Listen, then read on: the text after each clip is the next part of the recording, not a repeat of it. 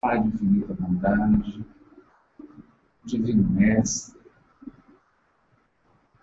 amigos espirituais que orientam essa casa, que dirigem esse trabalho, nós suplicamos o amparo espiritual para o nosso esforço modesto e a inspiração superior para que as nossas reflexões se afastem das cogitações puramente humanas e atinjam os patamares verdadeiramente, genuinamente espirituais, de onde vertem as bênçãos de esclarecimento e de consolo para os nossos corações sedentos. Nós te agradecemos, Mestre, a oportunidade de reunir esses corações em torno das tuas palavras de vida eterna.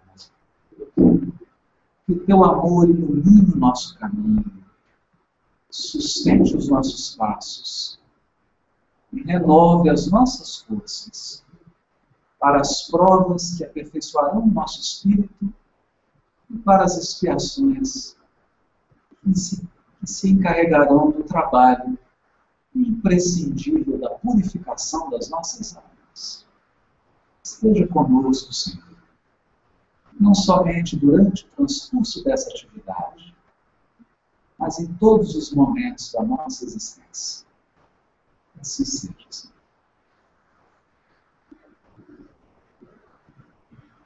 Ainda vai ler uma mensagem a nós, só para a gente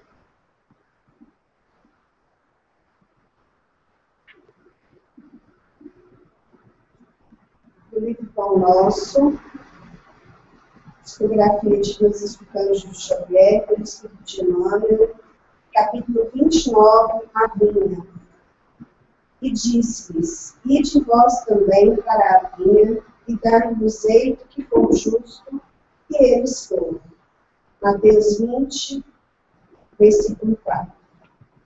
Ninguém poderá pensar numa terra cheia de beleza e possibilidades, mas voltando ao léu na imensidade universal.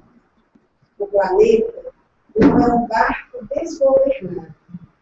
As coletividades humanas costumam cair em desordem, mas as leis que presidem aos destinos da casa terrestre se expressam com absoluta harmonia.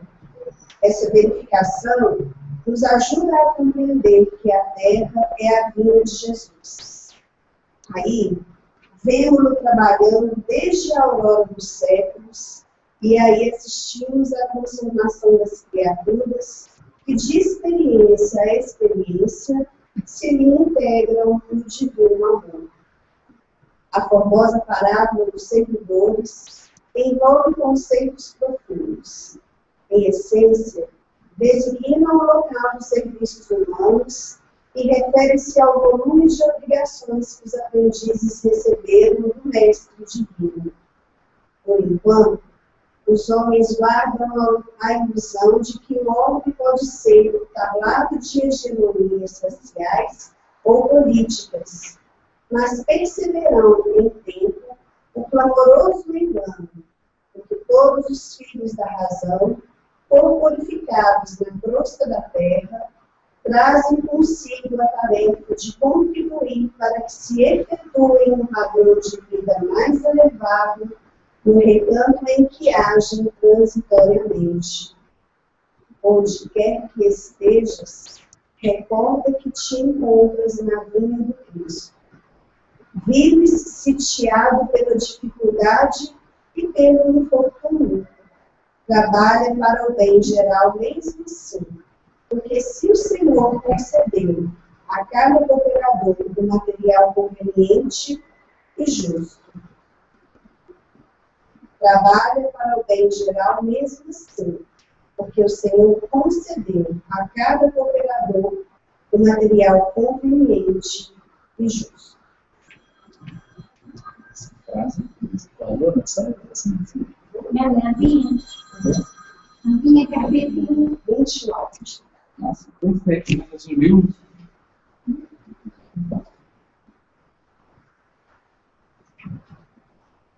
Nós procedemos a uma reformulação do nosso, nosso estudo. Trouxemos o um material Xerox, quem não tem ainda, depois procura, né, que a gente vai providenciar uma cópia para cada um. Vamos disponibilizar depois sai isso. Depois nós vamos disponibilizar também no nosso site, porque nós temos hoje 80 pessoas acompanhando a gente online. Mandar um abraço para todas elas, né? Pedir que elas nos acompanhem em prece, vibrando para que o nosso trabalho seja um trabalho não apenas humano, mas que ele reflita a direção espiritual. E hoje nós viemos assim mais equipados com o material e vamos retomar alguns pontos e avançar em outros, mas fazendo uma releitura de alguns textos da codificação de Emmanuel sobre o tema do livro Levítico. Então, como hoje está inaugurando com esse acompanhamento virtual, tudo, a gente até chamou assim da, da, da primeira, primeira aula, né? todos nós aqui somos alunos, e talvez as pessoas se perguntem por que o livro Levítico? A gente sempre responde que o livro Levítico faz parte dos cinco livros do Pentateuco Mosaico e é um dos livros mais citados por Jesus no Evangelho. E a gente vai perceber que esse livro serviu de inspiração para muitos outros livros do Novo Testamento.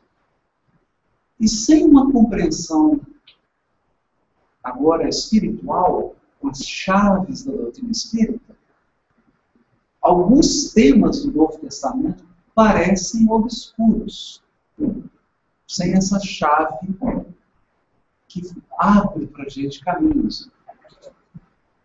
Nós havíamos comentado, o livro Levítico tem 27 capítulos.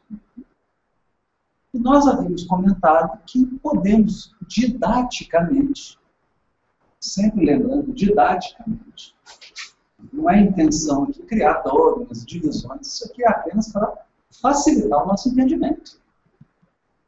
Até porque o rolo original não tem capítulo, não tem versículo, não tem sinal de pontuação, não tem nada disso. Então, essas divisões que nós estamos fazendo são divisões didáticas para nos auxiliar. No dia que elas não auxiliarem mais, a gente abandona elas. São muletas. Nós podemos dividir o livro do capítulo 1 até o final do capítulo 20. É uma parte. E do capítulo 21 até o final do 27 é uma outra parte. Já comentamos isso. A primeira parte nós podemos dizer que, resumir de uma maneira bem didática, seria o caminho para Deus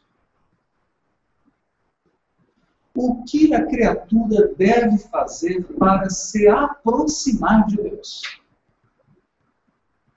Lembrando que o texto parte do pressuposto que nós estamos afastados da divindade. Afastados não no sentido de que Deus nos abandonou, não no sentido de que a providência divina não veio por nós, não no sentido de que Deus não esteja próximo de nós. Não é esse o ponto. Afastado do ponto de vista da comunhão. É fato que os nossos pensamentos, os nossos sentimentos os nossos, e as nossas ações nem sempre estão em perfeita comunhão com Deus. Isso é fato. Nós, espíritos encarnados no orbe, temos altos e baixos. Momentos de aproximação, em que a gente se sente em sintonia com a espiritualidade superior próprio coração de Deus, e momentos em que nós estamos absolutamente entregues às nossas paixões, a nós mesmos. Então, é nesse sentido de afastamento. Não é um afastamento de Deus, Porque o livro Levítico não fala de Deus, está falando de nós. Ele está tratando das nossas mazelas. Não há nenhum problema com Deus. Em Deus, há somente perfeição, amor, harmonia, luz, sabedoria, etc. Como diz o apóstolo Tiago, Deus é inalterável. O Pai das luzes, em quem não há nenhuma sombra de variação. Deus é luz absoluta e constante. A questão é que nós nos afastamos desse foco e viver situações, e o livro Levítico é um, nessa primeira parte, no capítulo 1, capítulo 20, é um conjunto de leis, leis, para se aproximar de Deus. E por incrível que pareça, são leis de sacrifício. Isso aqui é curioso. Sacrifícios. Sacrifícios de animais, oferecimento de cereais, de vegetais, mas sempre oferendas sacrificiais feitas no altar. É o que chama mais atenção. Então, nós poderíamos dizer que a palavra que resume essa primeira parte é sacrifício. Sacrifício como caminho para Deus. A segunda parte já não é mais um caminho para Deus, é a caminhada com Deus. A segunda parte do livro Levítico vai falar de leis para uma comunhão perfeita, para se manter a comunhão. E aí, naturalmente, não trata mais de sacrifícios, mas de leis de santificação. Nós comentamos, estamos só revisando isso. Bom, qual é o contexto desse livro no Pentateuco Mosaico? Moisés tira o povo da escravidão.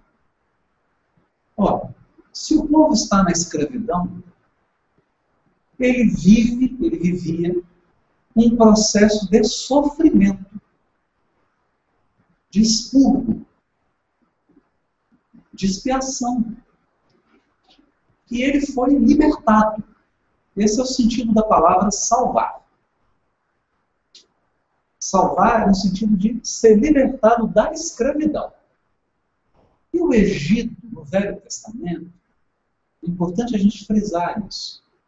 O, o Egito é o símbolo de toda a escravidão. É o arquétipo da escravidão. Da sombra, da estreiteza, do sofrimento, da privação, do confinamento, da falta de liberdade. Então nós poderíamos dizer, o próprio nome né, em hebraico, Egito, é Mitzrayim. Mitzrayim vem de estreiteza. Tudo que é estreito, tudo que é apertado. E não seria a expiação um confinamento? A expiação não é, na verdade, uma privação da liberdade? Porque no processo de expiação, nós temos pouco movimento. O processo expiatório é um processo de constrangimento da vontade. Então, o Egito como esse grande símbolo do constrangimento. O povo é tirado e é levado para uma peregrinação. Um período de transição. Você sai da escravidão, onde você está absolutamente dominado, e vai para um período de marcha, de caminhada, em direção a uma terra da promessa, da luz, da paz, harmonia. É claro que nós estamos falando de símbolos poéticos. A Bíblia está usando símbolos. Podemos examinar o pé da letra e, e perder esse sentido espiritual. sentido de uma caminhada espiritual. E o Levítico vai fornecer leis, regras para essa caminhada. Para essa jornada. No primeiro momento, a criatura que estava escravizada ao mal, ela vai se aproximar de Deus, e isso vai exigir sacrifício. E depois que ela entra em comunhão, ela tem que observar, ela tem que ter hábitos, hábitos que assegurem a comunhão com Deus. Porque se ela deixa de, de praticar certas ações, se ela deixa de ter certos pensamentos e sentimentos, ela perde a comunhão. Então nós temos sacrifício santidade. Esse é o ponto do livro Levítico. É, antes da gente entrar nas referências que nós trouxemos, já comentamos aqui, mas é bom lembrar, a palavra santo, é bom a gente esquecer dois mil anos de tradição religiosa católica e protestante. A palavra santo no judaísmo não tem nenhuma conotação com a teologia que nós conhecemos. Santidade é um atributo de Deus. A palavra kadosh, que é santo, significa separado. E quando se refere a Deus, quer dizer de um dos atributos de Deus, que é o atributo da transcendência. O que, que significa isso? Deus é mais do que a criação. Se o universo deixasse de existir, não afetaria nada Deus ele criaria outro, se ele quisesse. Deus está acima da criação. Por isso ele é separado, transcendente. Por isso ele não pode ser limitado. Deus não cabe na criação. E olha que a criação é infinita. Deus é tão grande que ele não cabe nem no infinito.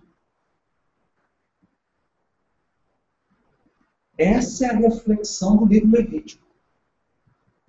Essa é a reflexão. Mas além de ser transcendente, ele é imanente. Porque Deus é amor. E quem ama não se afasta. Então Deus cuida de cada um dos nossos atos, até dos mais pequeninos. Ele está presente full time, tempo integral. Isso é a imanência de Deus, a presença de Deus. Deus está presente. Mas não nos enganemos. O fato dele estar presente não significa que ele está todo aqui. Porque senão nós vamos alimentar a ilusão de que Deus é um pássaro que a gente coloca dentro da gaiola. Então é esse o sentido do texto levítico. E o livro Levítico tem uma fala muito forte. No capítulo 19, o livro diz assim: Deus falando para Moisés, ele diz assim: eu sou santo. Deus falando. E vós sereis santos.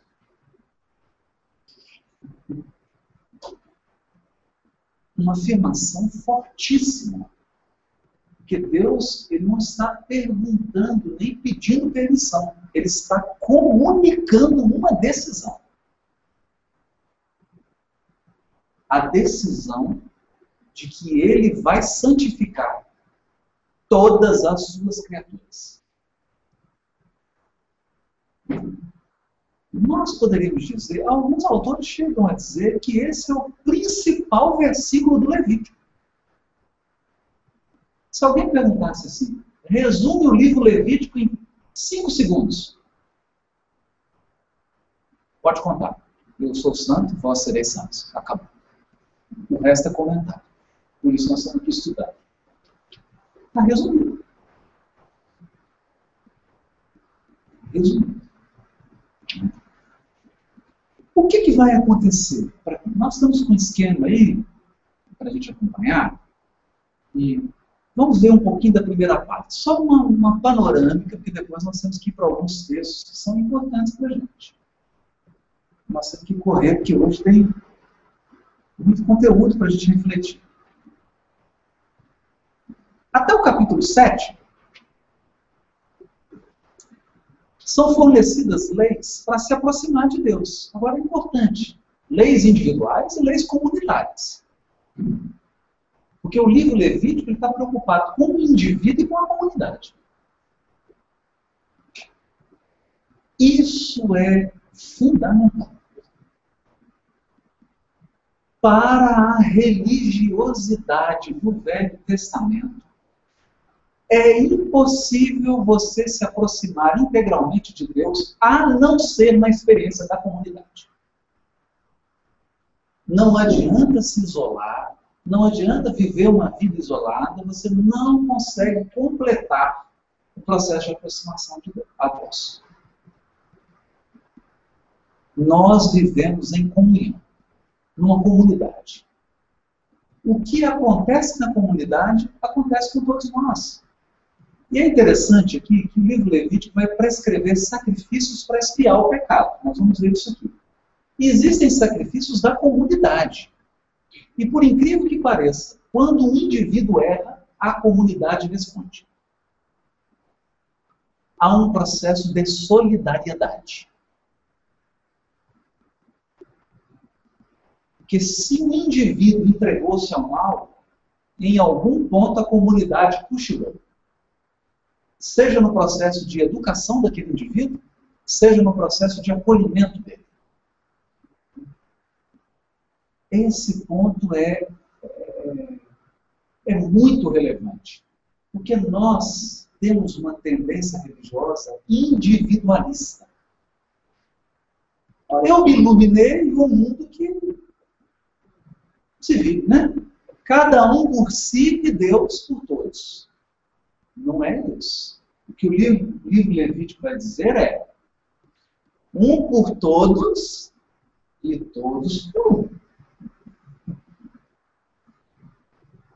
Não tem processo de iluminação individual. Por quê? É bonito isso. Se nós buscarmos, por exemplo, na tradição africana, a tradição africana usa um conceito chamado Ubuntu. O que, que significa isso? Significa que eu não sou um indivíduo a não ser numa comunidade. E é impressionante isso. Por quê? Como que eu aprendi a falar? Se uma criança recém-nascida, você isolar ela, e ela não tiver contato com nenhum ser humano, ela aprende a falar? Não, não aprende. Então nós só falamos porque existe uma comunidade. Você só sabe tomar banho, colocar uma roupa, cuidar-se, porque você aprendeu isso. E em qualquer lugar que você chegou, aquele lugar já funcionava antes de você chegar.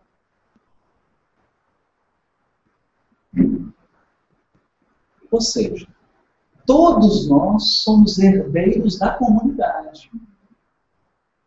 Nós recebemos um patrimônio da comunidade e deixamos uma contribuição para nossa vida.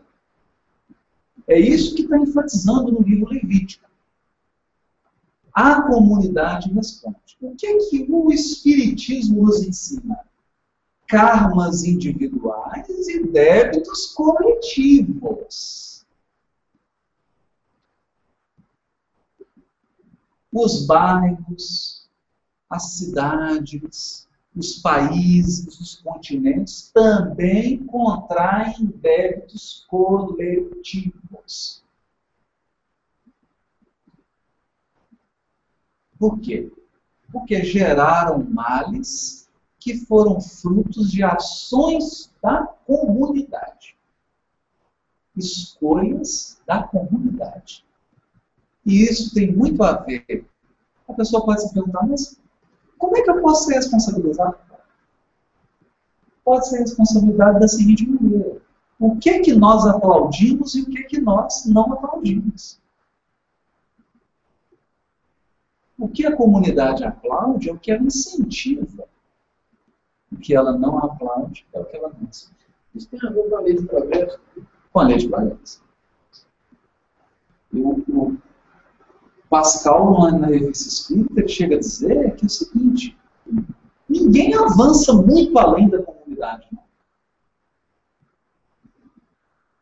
Você pode dar um passo além, mas você não vai muito além. Não vem um missionário, por exemplo, para trazer algo que só daí 10 séculos vai ser desenvolvido. Isso não existe. Ele vem e traz algo que a comunidade já dá conta de caminhar. Com a única exceção, a figura do Cristo. Porque a figura do Cristo é uma figura muito especial e muito ímpar. Nós vamos avaliá-la à parte. Daqui a pouco a gente vai entender. Então, os missionários eles vêm para ajudar na marcha do progresso. O progresso ele vai ser comunitário. Uma pessoa que viveu há 10 séculos atrás, ela não conheceu a penicilina. Não conheceu anestesia. Não conheceu antibiótico. Ela vivia dentro de um contexto. Hoje nós vivemos num contexto diferente. Então o livro vai dizer sobre isso. Depois do capítulo 8 até o 11, ele vai falar sobre o sacerdócio. Pessoas encarregadas de manter acesa a chama da fé. Depois vai falar sobre pureza. Pureza na alimentação, pureza no parto, porque tem a ver com o processo encarnatório reencarnatório. Purezas, impurezas que são contraídas na jornada e etc. E depois ele encerra, né? encerra essa parte de purificação com a purificação da nação. Onde há uma festa, Yom Kippur, que fala da purificação da nação. Muito importante isso.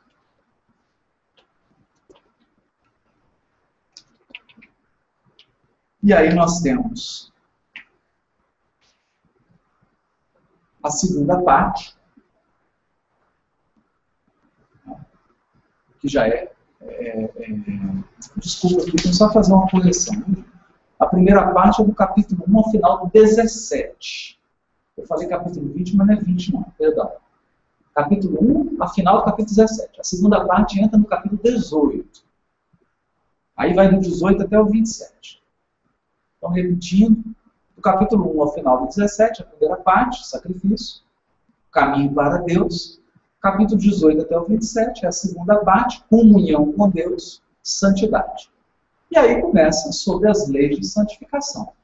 E aqui nós queremos chamar a atenção, porque vai falar sobre como adorar a Deus.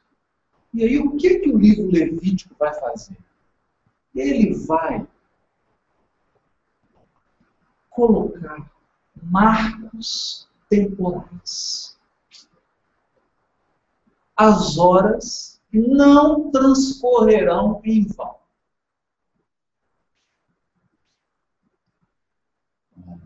Isso é tão importante, é tão importante, que alguns especialistas em Velho Testamento chegam a afirmar que o ponto mais característico da primeira revelação não é o sacrifício, não é o tempo, nada disso. É a sacramentalização do tempo. As festas. As celebrações. Isso é o mais importante. E no esquema, nós colocamos aqui o ano, o ano civil e o ano religioso. O ano religioso é simplesmente o, ano, o calendário das festas e das celebrações. É isso. E colocamos um esquema das festas. De todas as festas. O que nós vamos perceber? Toda data a ser comemorada é sempre data de comunhão com Deus. Por isso estão na segunda parte. A primeira delas. Primeira grande comemoração. A divisão do tempo. O sábado. A cada sete dias. E é importante entender o dia judaico. Eles não têm relógio, eles não têm GPS, eles não têm satélite, então, conta o dia e a noite. Muito simples. Sol e lua. Esse é o relógio. Sol e lua. Os ciclos da lua dão um mês, 12 luas, um ano. E é simples. Você observa que a cada 12 luas você volta na mesma estação. Tem o inverno. Está nevando. Em Jerusalém neva. Nevando. Frio. Nenhuma flor. Gelo. Céu cinzento. Vem uma lua, floresce tudo. Primavera. Primeiro mês. Primeiro mês. Você conta 12 luas, volta o ciclo. Não tem nada de místico nisso. É um processo natural. Os ciclos da natureza. Os ciclos da natureza. A cada sete dias, porque nós sabemos que a Lua, quando eu falo 12 luas, estou falando 12 luas novas. E a Lua nova fica cheia, volta para nova, e isso dá em torno de 28 dias, ou quatro sábados. Quatro sábados. Que hora que começa o sábado? Quando o sol se põe na sexta-feira. E o que, que as pessoas fazem? Aqui começa o processo de treino para a comunhão com Deus. Comunhão com Deus. Eu queria voltar um pouquinho nisso. Engraçado, o relógio parece que está contra a gente, né? Às vezes o tempo. Está muito apressado? Eu estou correndo muito. Bom, comunhão com Deus. Como que Deus se revelou no Velho Testamento? Nossa querida Aila fez uma palestra lá em Campo Grande falou tão brilhantemente sobre isso, eu vou buscar aqui uma referência na palestra dela, onde ela fala exatamente sobre isso. Como que Deus se identificou com Abraão? Colocando algo no nome dele. Porque era assim que os deuses se identificavam. Eles se apresentavam para alguém, se era o deus da guerra, Ares, os filhos de Ares são guerreiros, né? Não é assim? Então nós temos Aquiles, temos Odisseu, nós temos as, as filhas de Afrodite, melhor mudar de assunto, temos as filhas de Atenas, a deusa da sabedoria. E como que Deus se apresentou para Abraão? Qual a característica ele deu para Abraão? Que ele, inclusive, mudou o nome de Abraão. O que, que ele pôs no nome de Abraão? Pôs o nome pai.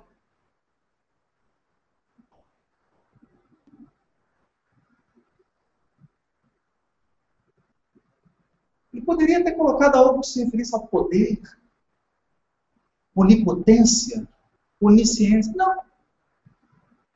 Pai.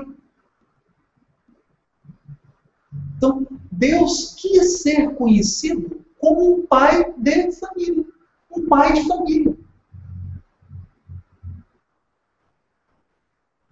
E o que, que ele pediu para Abraão? Que Abraão fizesse coisas típicas de um pai de família. Primeira delas, reunir a família. Chamar a esposa, chamar os filhinhos e fazer o quê? Uma refeição em família.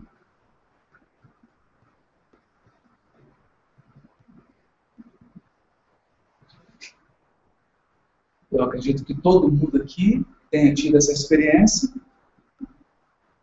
A família reunida numa refeição. Que coisa maravilhosa. Então foi assim que Deus. E olha, eu estou sendo incisivo nisso, porque a gente vai ver centenas de vezes no Novo Testamento, dizendo assim: o Deus de Abraão, de Isaac e de Jacó. O Deus de Abraão, de Isaac e de Jacó. O que, que o texto está querendo dizer? Eu não estou falando de um Deus que está na cabeça de alguém hoje.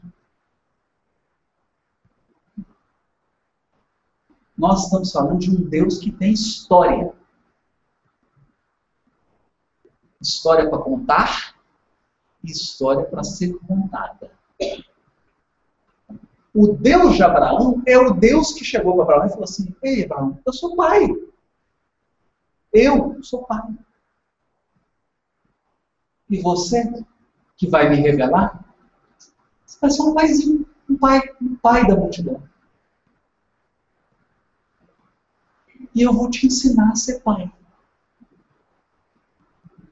Então o que, que eu faço? reúne a família para comer. A primeira celebração do livro Levítico é o Shabat, o sábado. Começa, adivinha? Quem quer arriscar? O sol se pôs, começa o Shabat com? Quem se arrisca? Com uma refeição. A família toda tem que parar não tem desculpa. Tem que parar.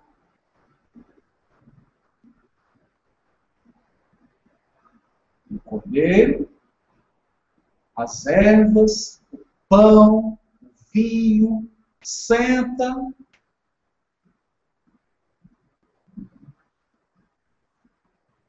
E eles começam o sábado lendo trechos do Velho Testamento, do Pentateuco, e fazendo uma refeição em família. O que, que é isso? Essa primeira lei, observarás o sábado. Por isso que é importante, nós estamos assim pensando nisso, porque às vezes uma pessoa abre e vai dizer, mas você fica observando sábado, ritual, não entendeu a essência da proposta.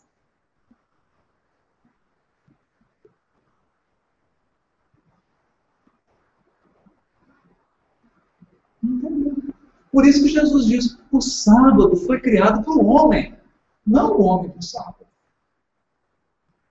O sábado é uma ferramenta para o ser humano. Por isso que foi criado por ele mesmo, por Jesus que é ele que orientava. Foi criado para quê? Reúna a família, façam uma refeição. E adivinhe qual foi o último ato de Jesus antes de ser preso, enquanto ele estava livre.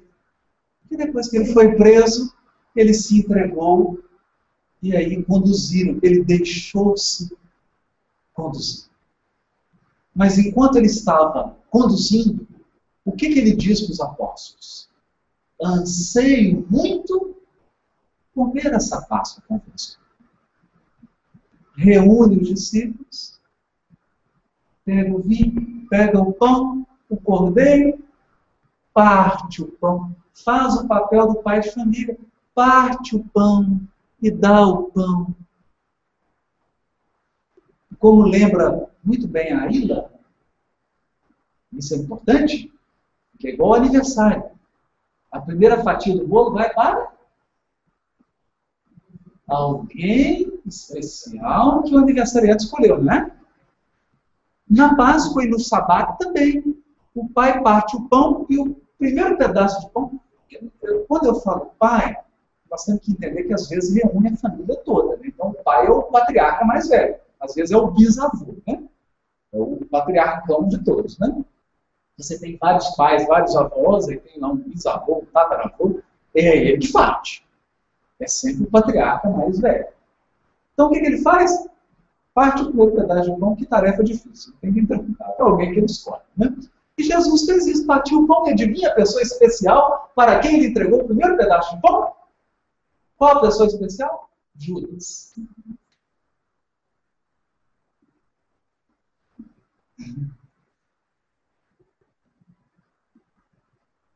Meu primeiro pedaço de bolo de aniversário vai para aquele que vai me trair. Porque eu amo muito ele.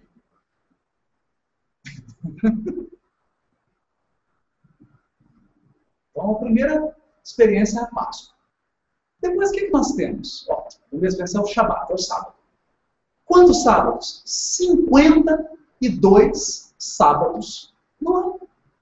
52 vezes você vai reunir a família, vai orar os salmos, vai ler os textos, vai cantar, vai tomar o vinho, vai comer o pão, comer o cordeiro e comer a erva amarga. Porque tem uma erva lá que é mais amarga que giló. E geralmente ela é dada para a criança mais novinha. O primeiro a comer é a criança mais novinha. Mas não é maldade. É porque quando você dá para a criança mais novinha, ela vai perguntar. Você der para um adulto, ele não pergunta, ele come. Pensando assim, colocar essa erva criança começa espontânea e vai perguntar: por que eu tenho que comer essa erva? Aí ela desperta o início da narrativa.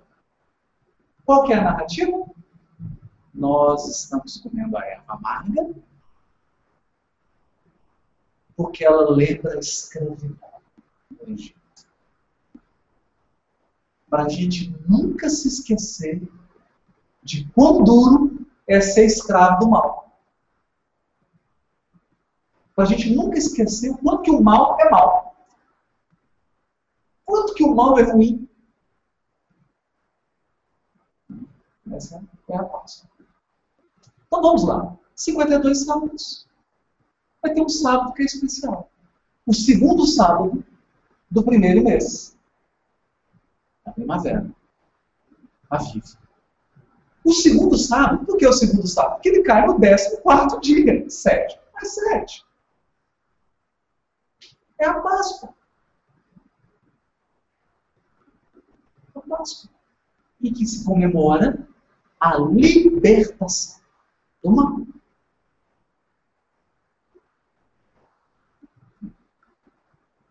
Depois o que, que você faz? Começa a Páscoa.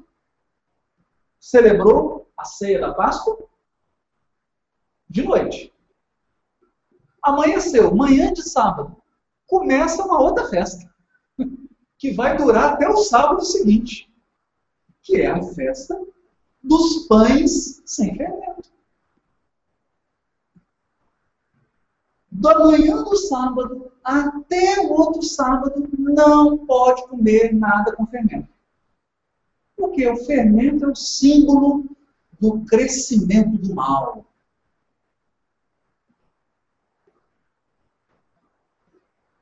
O fermento é o símbolo daquilo que exalta a criatura e diminui Deus. Tudo que exalta a criatura e diminui Deus o fermento. E aqui a gente não quer isso, a gente quer que diminua a criatura e Deus seja exaltado.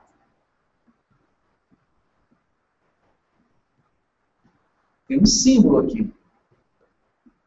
O símbolo é o fermento é uma metáfora do orgulho e do egoísmo que faz com que a criatura acredite que ela é mais que Deus, que ela pode comandar a existência, que ela está no comando, quando na verdade nós não estamos no comando de nada. De nada.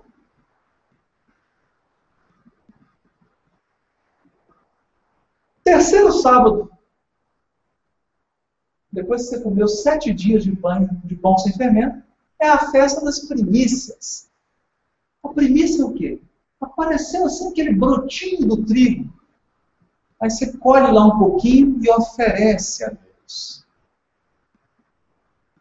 Então olha que interessante. Saiu da escravidão, celebra a libertação, come pão sem fermento, come erva amarga, olha, sacrifício, purificação. Aí você começa a produzir os primeiros florzinhas do bem. Primícias você oferece a Deus. Eu pratico um tiquinho de bem, eu ainda não faço bem, mas o que eu faço eu já ofereço. Aí nós vamos contar, adivinhe, desse terceiro sábado, você vai contar sete sábados. Ou 49 dias. É a festa de Pentecostes. O que, que se celebra no Pentecoste? O recebimento da Torá no Sinai. Se vocês estiverem me acompanhando, o povo foi liberto. Primeira celebração, Páscoa. Erva amarga, pães sem fermento, primícia, só sete sábados depois é que recebeu a lei. A revelação não vem para quem está despreparado. Não. não saiu do Egito já recebeu o Torá. Não. Tem um processo. Tem um processo. O recebimento na lei é Pentecoste. Então, Pentecoste é sinônimo de revelação. Por isso que no Pentecoste as línguas de fogo desceram sobre os apóstolos e eles anunciaram uma nova revelação.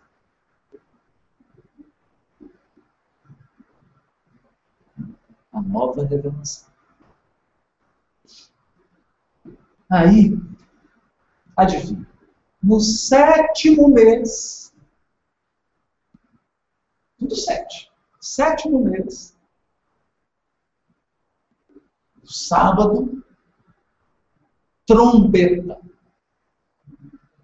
Esperava a lua nova, chegava o sábado, pegava o chifre do carneiro e eles começavam a. a eles chamam chofar. Chofar.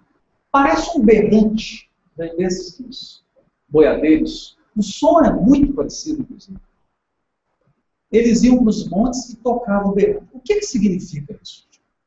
Significa o seguinte: mantenha-se em alerta começou um período especial o período da purificação das almas.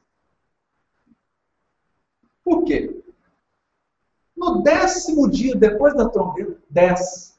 Que é dez? Dez é símbolo da rebelião. Dez é símbolo da revolta. Dez é símbolo da desunião. No Velho Testamento as dez tribos do norte que se separaram. Dez é revolta para com Deus, rebeldia, desunião, afastamento de Deus. Então, no décimo dia, nós temos uma festa especialíssima. Yom Kippur. Dia da purificação. É o dia que nós pedimos perdão, o dia que nós vamos ser julgados, a nação vai ser julgada, a comunidade vai ser julgada. E você vai pedir mais um ano de vida. Se você conseguir, seu nome vai ser inscrito no livro da vida. Se você não conseguir, você vai morrer durante o curso do ano. Aí você vai saber se seu nome foi escrito ou não. é o dia do perdão, o dia do juízo. E o livro Apocalipse começa com o quê? João Evangelista dizendo assim: No dia do Senhor, Yom Kippur, fui levado e vi. O que, ele viu lá no mundo espiritual? Uma cerimônia de Yom Kippur. Todo o Apocalipse é a descrição de uma cerimônia de Yom Kippur. que significa a purificação de toda a terra. Tem um amigo nosso, Leonardo, né? fala sobre Aurora. Quem conhece essa música, né? A terra regenerada, purificada, foi lavada, não tem isso? Né? E agora ela está limpa. Então, o Apocalipse é o grande Yom Kippur da terra. Quando a terra será lavada das impurezas. Esse é o sentido.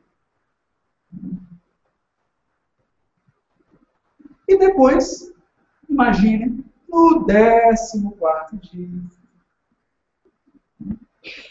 15 dia, né? Que começa o sábado. A festa das tendas. Das tendas. Depois que purificou, vai para a tenda para lembrar o quê? Todo mundo, a família saía de dentro da casa, tinha que montar um acampamento fora. Acampamento mesmo. E durante uma semana vivia no acampamento. Mas é muito complicado. É complicado, é para complicar mesmo. Na verdade, não é para complicar, é para simplificar.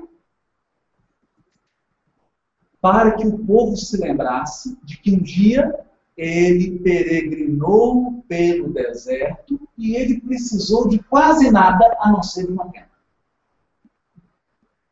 Festa das cabanas. Essas são as festas que estão no livro Levítico.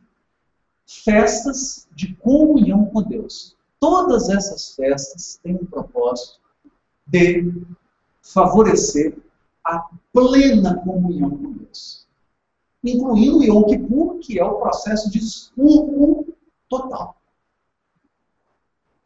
Que nós temos os expurgos da primeira parte, capítulo 9, 17, que são expurgos quando você comete a falta, você expurga. Comete expurga. Yom Kippur é uma purificação integral, global. Né? Era esse o resumo que a gente queria fazer. E agora, eu vou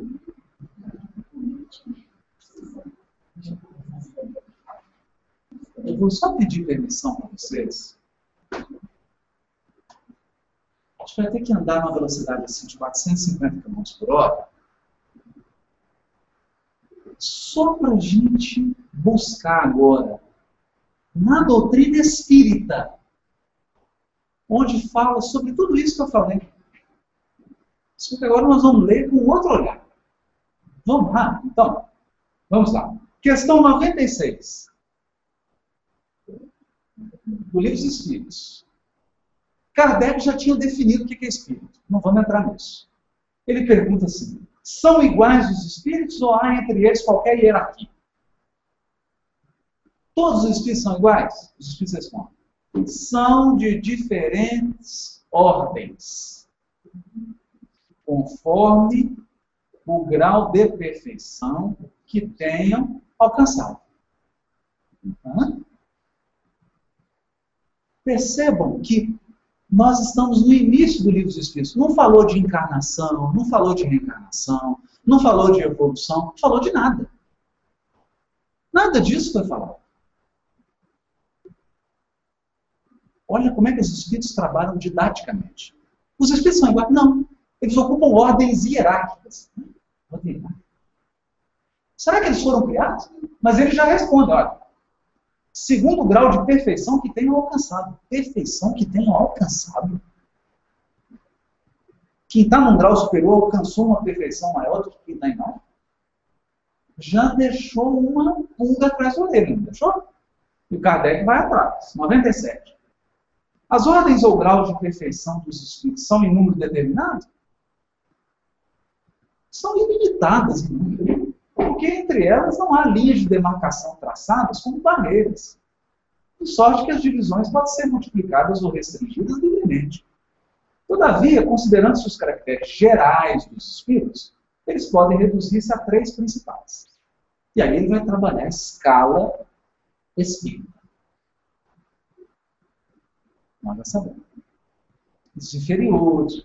Então, basicamente, quando os espíritos nessa nessa questão. Falam de três classes. Assim, é o inferior, classe média, classe alta. Classe inferior. espíritos em que predomina o mal. Classe média, espíritos em que predomina o bem.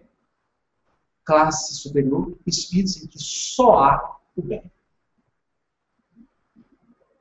Essa é a que Kardec vai detalhar. Mas nós não vamos estudar isso. Vamos lá para uma questão.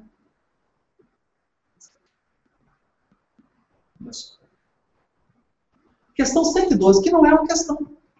Na verdade, o Kardec deve ter perguntado e ele criou um texto. É a classe dos espíritos puros. Puro. Qual que é o antônimo de puro? O contrário de puro impuro. Como que uma coisa impura se torna pura? Pela purificação. Alguém aí está lembrando do livro Levítico? Ou será mera coincidência?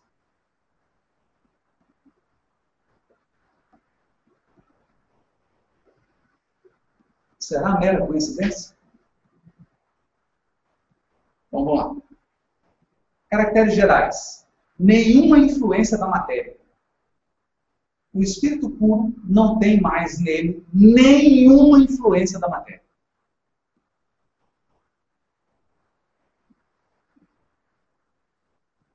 Você pode pegar um Häagen-Dazs, chocolate belga, mostrar para ele. Eu comeria até o pote. O espírito puro para a gente entender. Superioridade intelectual e moral absoluta com relação aos espíritos das outras ordens. Intelecto e a moral dele é absolutamente superior a outros. Os espíritos que a compõem essa ordem percorreram todos os graus da escala. Hum? Percorreram os Percorreram como? Não está falando ainda. O capítulo que vai falar de encarnação não está aqui ainda. Percorreram todos os graus. Então quer dizer que eles já estiveram lá embaixo? Já, já tiveram. Percorreram todos os graus. E se despojaram de todas as impurezas da matéria. Ou seja, passaram pelo processo de purificação que está descrito no livro Levítico. Só que no livro Levítico está descrito de forma simbólica, metafórica. Aqui no livro dos Espíritos, eles vão descrever de uma forma clara, objetiva. Vamos? Nós temos que correr. Tendo alcançado a soma da perfeição de que é suscetível a criatura,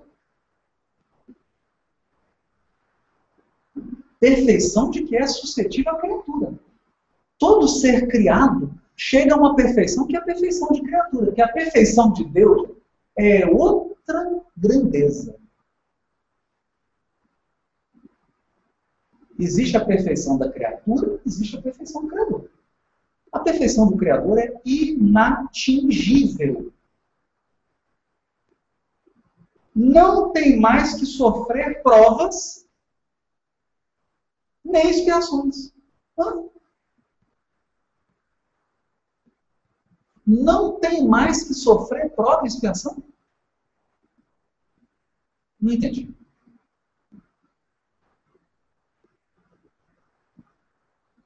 Aí, nós estamos diante de um mestre, de um, um professor, de um pedagogo, ele dá um título a uma série de perguntas que ele vai fazer. Qual o título que ele dá? Progressão dos Espíritos. Ele vai começar a falar da progressão. Então ele pergunta, questão 114.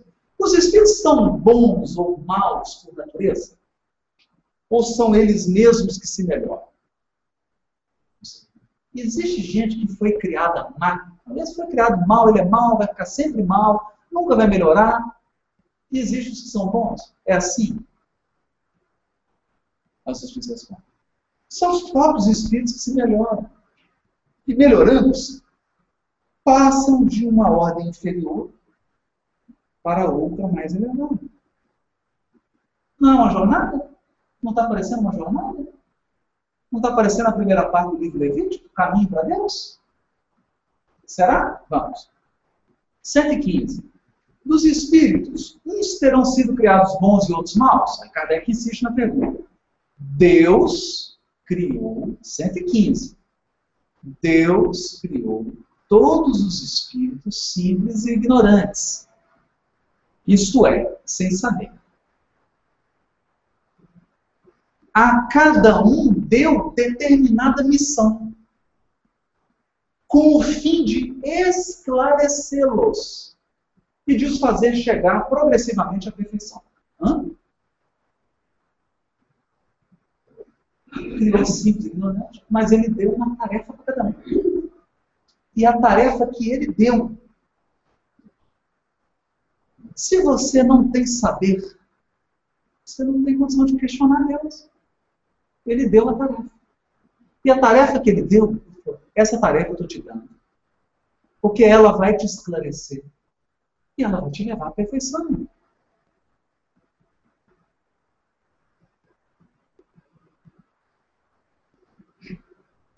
O que os Espíritos estão dizendo é que Deus confere atribuições aos seus filhos. Ele é que dá. Vamos guardar isso, vamos prosseguir. Para os fazer chegar progressivamente à perfeição pelo conhecimento da verdade, para aproximá-los de si. Isso é coincidência com o livro Levítico? Vamos voltar para o nosso esquema? Olha aqui. Capítulo 1 ao capítulo 18 leis para uma aproximação de Deus.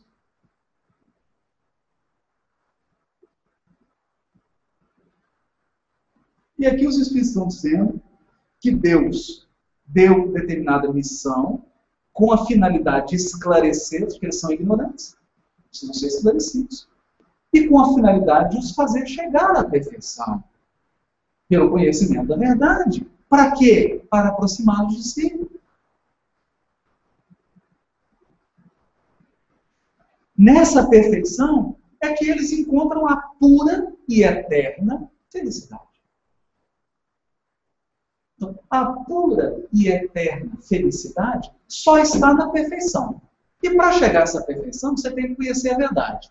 Para conhecer a verdade, você tem que se esclarecer. Para se esclarecer, você tem que cumprir a missão que Deus te deu. E Ele só deu para você. E é Ele que te deu.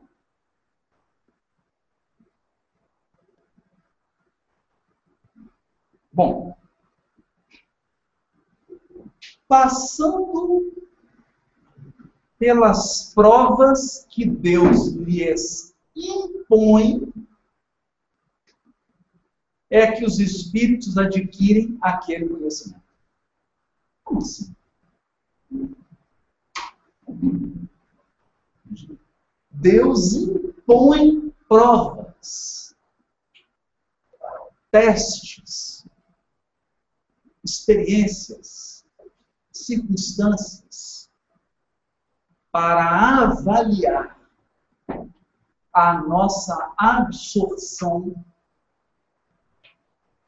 do conhecimento, da experiência, e para avaliar o cumprimento da missão que ele nos deu.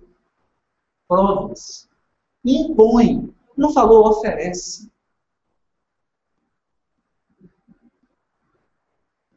impõe.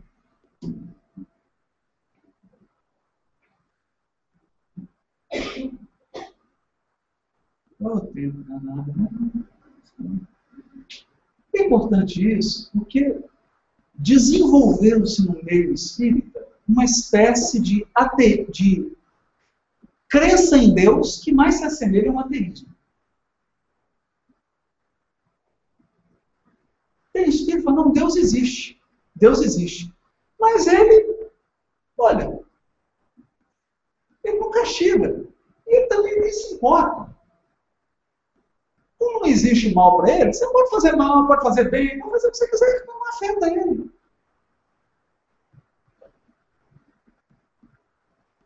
Deus é um mero espectador. Então, esse, essa, esse monoteísmo é uma falácia. esse monoteísmo é quase um ateísmo. Porque um Deus que não age é a mesma coisa não ter Deus. Um Deus que só assiste. Ele criou e só assiste. Ah, não, isso bater a cabeça para cá, quebra esse corpo e dá outro corpo para ele. Ele matou cinco pessoas, não tem problema, porque para mim não tem mal mesmo, não tem problema, nada tem problema.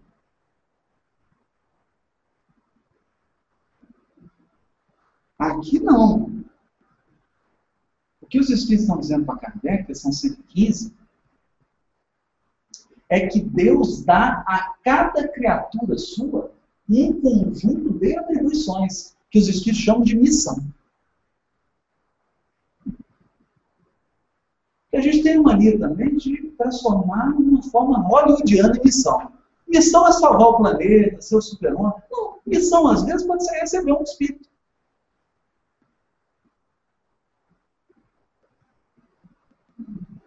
Servir a uma família. Qual foi a missão de Alcione na Terra? Cuidar. Veio atrás do pobre, não conseguiu levar, e ficou cuidando de gente doente na família. E os Espíritos falam, cumpriu integralmente a missão dela. Hã? Mudou o mundo? Ela foi algum político, algum palestrante ilustre? Algum médico famoso? Então, o que os Espíritos estão dizendo é que Deus age, Ele dá uma missão cheia. O que eu te atribuir é isso. Você vai fazer isso, porque é isso aqui que vai te esclarecer. E mais, eu vou te testar. Eu vou te provar, filho. De tempo em tempo, eu vou te provar. E aí, se eu me revolto? Se eu me rebelo? A gente tirou uma palavra. Vou lá e evite o início. Que eu vou ser testado ali, né? Fazer pelos sacrifícios e tudo mais, porque eu não passei Deus. Olha o que os Espíritos dizem. Passando pelas provas que Deus lhes impõe, é que os Espíritos adquirem aquele conhecimento, conhecimento da verdade. Não é o que eles falaram? Conhecimento da verdade, que leva à perfeição, que leva à felicidade. Ok. Uns aceitam submissos essas provas e chegam mais depressa à meta que lhes foi assinalada. Eu adoro isso. Que significa que Deus sempre fala assim, José, eu tenho uma meta para você, filho. Eu estou te assinalando uma meta. Eu não estou te perguntando, filho. Eu estou te assinalando uma meta. Essa meta é o seguinte, filho. Você vai ter que chegar em tal degrau e num tempo X que eu marcar. E está aqui os encargos que eu vou te dar, coisas que você vai ter que fazer para você chegar na sua meta. E eu vou te mandar uns aborrecimentos, uns desafios. Porque esses desafios vão testar você, vão te aprimorar para você ser digna de chegar, de ocupar o degrau que eu estou propondo para você como meta. Ou seja, dizer, é eu que estou direcionando a sua evolução, filha. Não acha que você está evoluindo sozinha, não. Você não manda, filha. Não é você que está no comando. Quem está no comando é papai.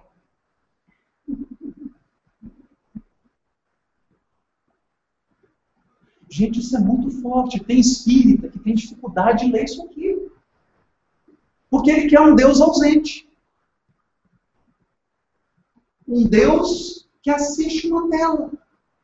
Olha, tem um filho meu lá. Oh. Ah, mas não existe mal, gente. Eu, eu não me ofendo. Eu sou perfeito. Não é chocante isso? Impressionante. Vamos prosseguir mais. Outros só a suportam murmurando, e pela falta em que desse modo incorrem, permanecem afastados da perfeição e da prometida felicidade.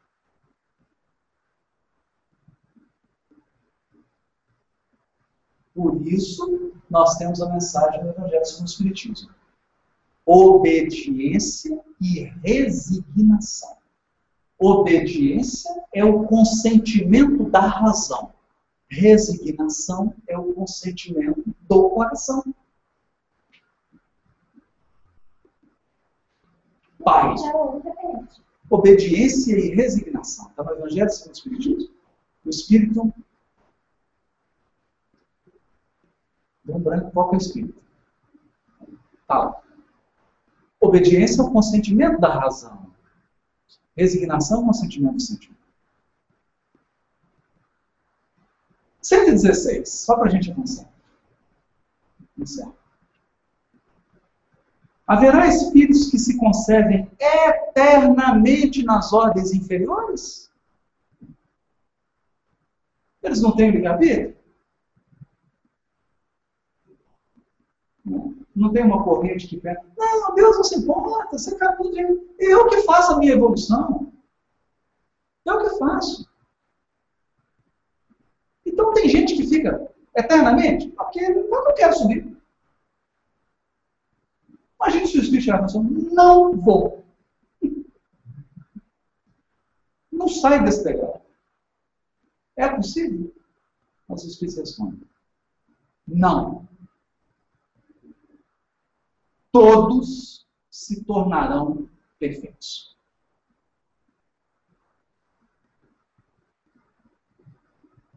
todos. Mudam de ordem, mas demoradamente. Porquanto, como já outra vez dissemos, um pai, um pai justo e misericordioso, porque se Deus for só justo, nós estamos pedindo. Se ele for só misericordioso, nós estamos pedindo também. Então Deus é justo e misericordioso. Não pode banir seus filhos para sempre. Pretenderias que Deus, tão grande, tão bom, tão justo, fosse pior do que vós mesmos?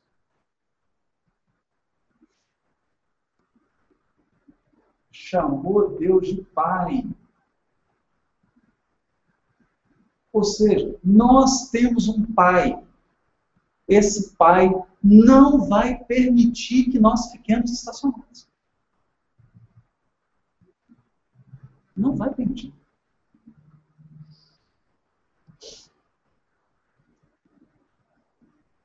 Cento dezessete. Depende dos espíritos progredirem mais ou menos rapidamente para a perfeição? Certamente. Eles alcançam mais ou menos rápido conforme o desejo que tem de alcançá-la. E a submissão que testemunham à vontade de Deus. Submissão. Uma criança dócil não se instrui mais depressa que outra recalcitrante? Agora eu vou perguntar para os nossos educadores que lidam com criança. Não, não é? Uma criança dócil não vai mais rápido? Então nós somos crianças e temos um pai que nos educa. Deus é ativo. Ele impõe provas, ele impõe metas, ele institui tarefas, ele acompanha, ele corrige, ele não perde jamais a serenidade.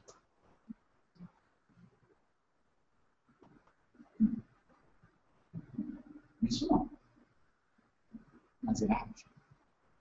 Para tanto, ele oferece todos os instrumentos necessários, instrumentos, inclusive as dificuldades. Pode ser, é, E aí, quando eu canso de negócio, Aí vai rápido. Aí estão sendo. 400 km por hora. 118. Podem os espíritos degenerar? Não. À medida que avançam, compreendem que os distanciava da perfeição. concluindo uma prova, eu só estou lendo isso aqui. Concluindo uma prova,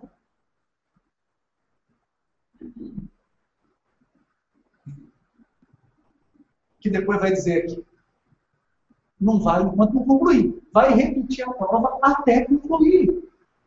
Concluindo uma prova, o espírito fica com a ciência que daí lhe veio e não esquece. Deus manda uma prova. Ele adquire uma experiência, um aprendizado, porque não é ciência no sentido intelectual. É no sentido de experiência. Né?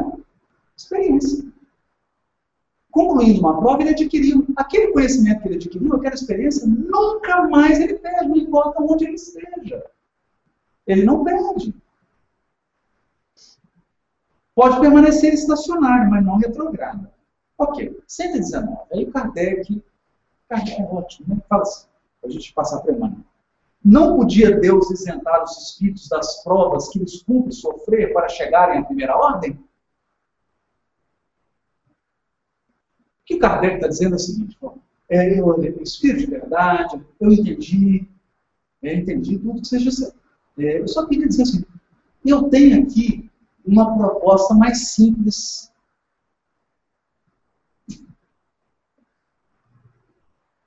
Mais simples. Será que não dá para tirar todas as provas se a gente chegar rapidinho na primeira hora?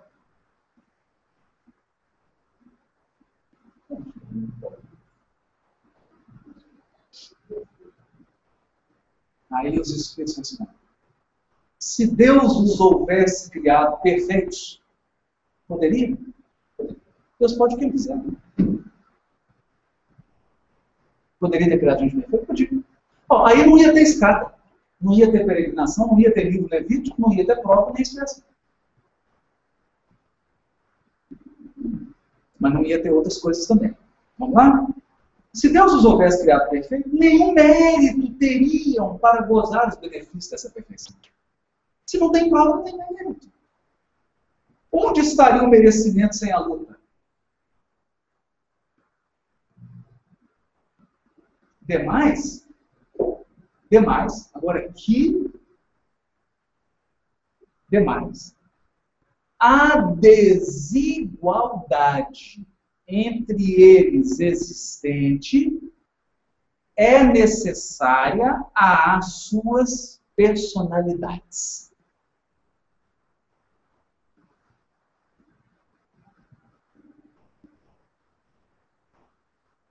Hum? Ou seja, por alguma razão perfeita, Deus entendeu que eu preciso de alguém que esteja num degrau inferior a mim, de alguém que esteja num degrau superior. Essa desigualdade é necessária para a formação da minha personalidade. E mais, acresce ainda que as missões que desempenho, não falou lá na pergunta que Deus dá missão para cada um? As missões que desempenham nos diferentes graus da escala estão nos desígnios da providência para a harmonia do universo. Se todos fossem puros, a harmonia do universo estaria comprometida. Então, essa degraus traz uma harmonia, porque cada qual desempenha uma função. E aí o Kardec comenta assim, genial. Pois que na vida social todos os homens podem chegar às mais altas funções, seria o caso de perguntar-se por que o soberano de um país não faz de cada um de seus soldados um general.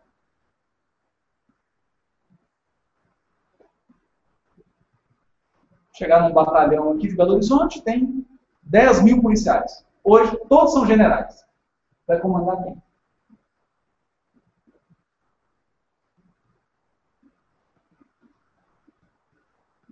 Porque todos os empregados subalternos não são funcionários superiores? Porque todos os colegiais não são mestres. Ora, entre a vida social e a espiritual, há esta diferença. Enquanto que a primeira é limitada e nem sempre permite que o homem suba todos os seus degraus, a segunda, a espiritual, é indefinida e a todos oferece a possibilidade de se elevarem ao grau supremo.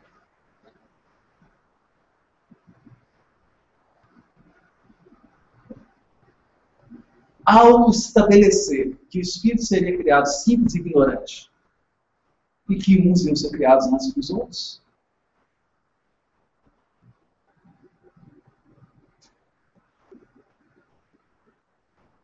Deus quis cuidar da harmonia geral do universo infinito. Agora é isso para por aqui, porque nós não temos condição de acompanhar isso. O nosso tempo está esgotado, mas eu vou pedir só um segundo.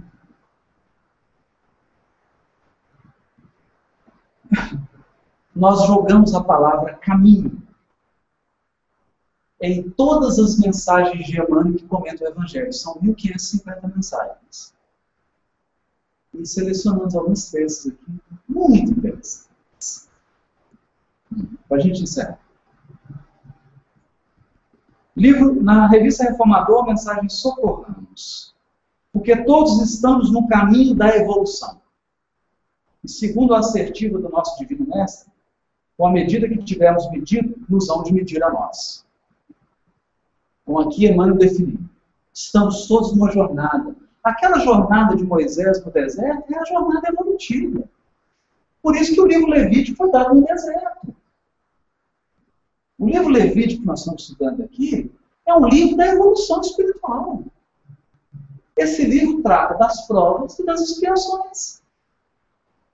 Provas são situações que Deus nos impõe para que a gente avance expiações são corrigendas do mal que nós praticamos.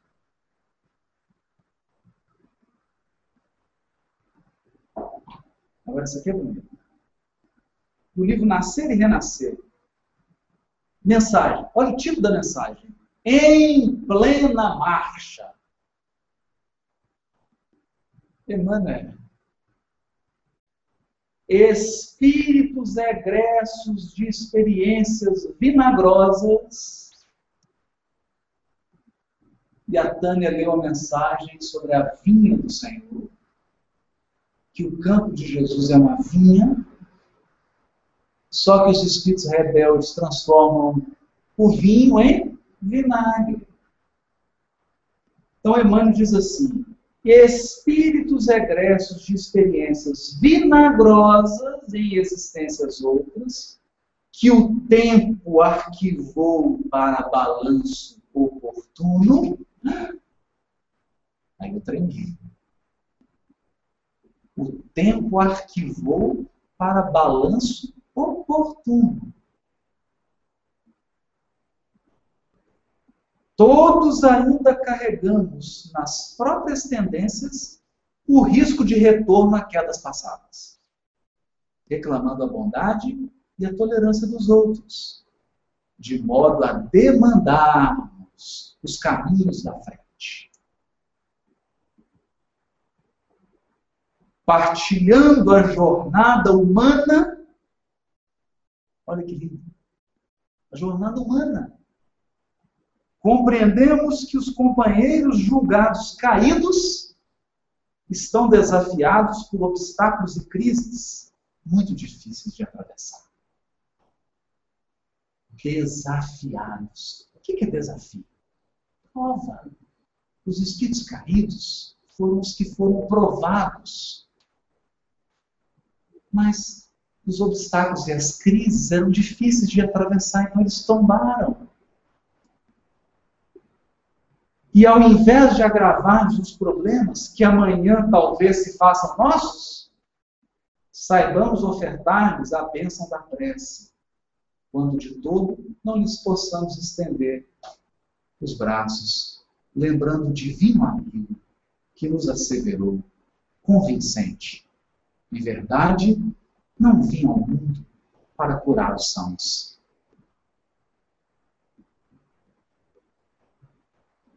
espíritos caídos, que dizendo? Não suportaram as provas que Deus colocou nos seus caminhos. E tombaram. por rebeldia, por teimosia, por cristalização, etc.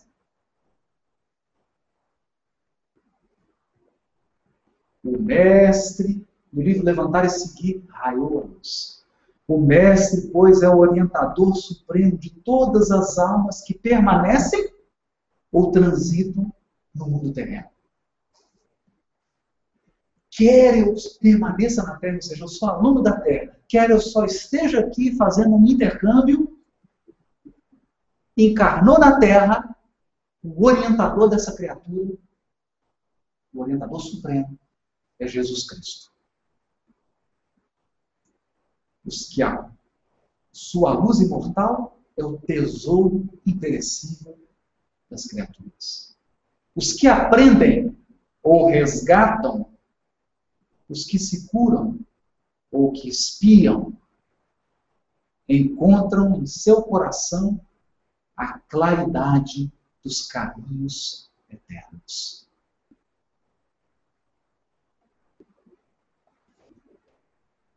Emmanuel não está utilizando essas palavras, né? mas o nosso tempo realmente se esgotou. Eu tenho aqui mais algumas mensagens, eu vou deixar para a reunião que vem. A gente lê essas mensagens, essa seleção. Tem coisas aqui sensacionais, mas eu acho que já deu o tom. Do que que nos aguarda o livro Levítico e do porquê que nós estamos estudando esse livro à luz da doutrina espírita para tirar o sentido espiritual da. Isso. É... Só o Tiago está pedindo para lembrar que esse estudo é todas as quintas, ao vivo, no canal do Ser no YouTube. O material vai estar disponível no site do Ser, www.portalcer.org. E observação, a Ilha está assistindo. Agora já fiquei com vergonha, né? Aí, você tenha misericórdia, viu, irmãzinha? Tenha misericórdia. E eu citei várias coisas dela, né? Bom, se ela quiser cooperar, né, vai ser de muito bom grado. Inclusive, ela mandou um resumo do livro Levítico, eu usei muita coisa aqui, a gente vai comentar no transcorrer do, do nosso estudo. E lembrando também, aqui não tem professor. Eu sou apenas um facilitador apenas alguém que reúne o material, lê as perguntas, porque alguém tem que ler. alguém tem que propor o material. Mas estou aqui também com o espírito de aprendiz. Tanto que nós nos limitamos a ler questões do livro dos Espíritos e frases selecionadas de Emmanuel, né?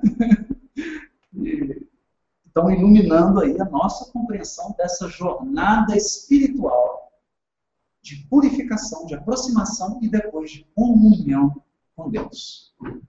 Então, mandar um abraço para todos que estão assistindo pela internet, agradecer os amigos espirituais aqui da casa, que sustentaram o trabalho, e pedir que semana que vem a gente tenha novamente a oportunidade de se reunir, que a gente receba o amparo deles, a assistência espiritual deles, e que todos nós estejamos bem de saúde física, emocional, espiritual, para a gente poder aprender. Está tendo dado está sendo dada essa oportunidade para a gente de aprendizado, e nós vamos aproveitá-la, se Deus quiser, com todo o empenho. Né? Seremos crianças dóceis, por isso nós estamos no meio-meio. Quem quer fazer a prece, gente? Faz, gente. Faz.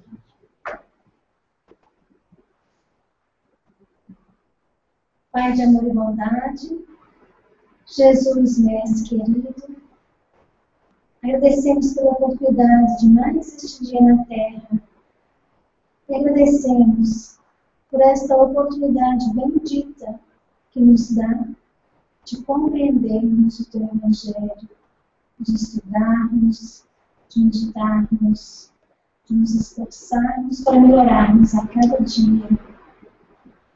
Pedimos que abençoe a cada um de nós, encarnado ou desencarnado, que possamos introjetar o que estamos estudando para compreender melhor a nós mesmos, para conhecermos nossa história, para conhecermos a formação espiritual do nosso órgão, para compreendermos a missão de Jesus. Que possamos, a cada dia, refletir, meditar e colocar em ação o que estamos aprendendo.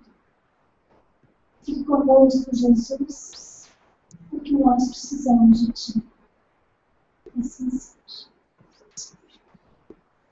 Vou dar só um aviso, só por um minutinho. Nós mudamos hoje, nós mudamos hoje reunião, ela foi uma reunião sui generis. Deixa eu só explicar por quê. As próximas reuniões a gente quer fazer mais participativo. Então eu não vou trazer tanto conteúdo assim. Para a gente abrir a oportunidade do diálogo, da pergunta, da interação. Mas o que, é que ocorreu? Ontem eu acordei muito doente, graças a Deus, muito fraco fisicamente, por conta do processo de diarreia e tudo, né? Eu fiquei doente. E me veio assim uma ordem. Eu não, não, não resisti. Era como se os espíritos quisessem dizer o seguinte: que esse estudo ele tinha que estar amarrado com a codificação e amarrado com a obra de Emmanuel. Então, que eu deveria fundamentar mais o estudo, não apenas no material do Velho Testamento, judaico, dos textos, dos esquemas, mas buscar essas referências, essas frases, de textos da codificação, dos textos de Emmanuel, para que, para que o estudo ficasse consistente. Para que o esforço humano não sobressaísse mais do que a revelação espiritual. Então eu reformulei completamente. Vocês viram que a gente voltou do zero, voltamos ao ponto zero, começando tudo de novo. Eu trouxe o esquema, aí eu, aí eu, fiz, aí eu fiz o dever de casa. Né? Pesquisei, joguei a palavra caminho, apareceu 958 ocorrências, né? eu só tive a oportunidade de examinar 100, trouxe só 58 e li só 8. Né? É o mundo. E peguei essas mensagens do Kardec. Então, essa reunião de hoje foi uma reunião muito expositiva. Porque eu queria só dar o tom. Só dar o tom. Na semana que vem, nós vamos trazer menos material. E aí nós vamos fazer uma coisa participativa, com diálogo, com, com participação, com interação. Mas sempre trazendo os textos da codificação, trazendo os textos do Evangelho e trazendo o livro Levítico. Porque aí nós vamos unir a impressão dos espíritos. Eu não tenho mediunidade ostensiva, né? não sei intuição. A impressão é que eles queriam que material das três revelações fosse utilizado. Material Velho Testamento, material da doutrina espírita na codificação e o material do Evangelho através dos comentários do irmão. Porque aí a gente faria um laço das três revelações, e aí o texto do Velho Testamento ia desabrochar na sua essência espiritual. Porque nós também temos as nossas tendências, né? Inclusive as tendências de queda ao passado. Então, talvez aí, para nos proteger a todos de voltar ao passado, de reacender certas tendências, certos direcionamentos que não são desejados, eles quiseram amarrar mais esse estudo, dando uma lição para a gente. A gente está aqui mesmo, sinceramente, da minha parte, como aluno, um copo vazio. Porque se a gente chegar aqui cheio de ideia pessoal, cheio de conceito, cheio de preconceito, nós não vamos absorver a revelação espiritual. Então a gente tem que vir, não é à toa que é reunião no meio como criança. De, de alma limpa, aberta, com vontade de aprender. Não importa o tempo de doutrina que a gente tem, não importa. A gente vem aqui como criança, cheio de tudo é novidade, tudo é gostoso, tudo é novo, tudo é, tudo é boa nova. A novidade é a boa nova. E a gente tem que vir com o coração de criança. E aquele que não se fizer como uma dessas criancinhas, de modo nenhum, poderá entrar no reino dos céus. Obrigado. E aqui estão, vou tirar isso aqui, fazer uma escola, vou tirar um.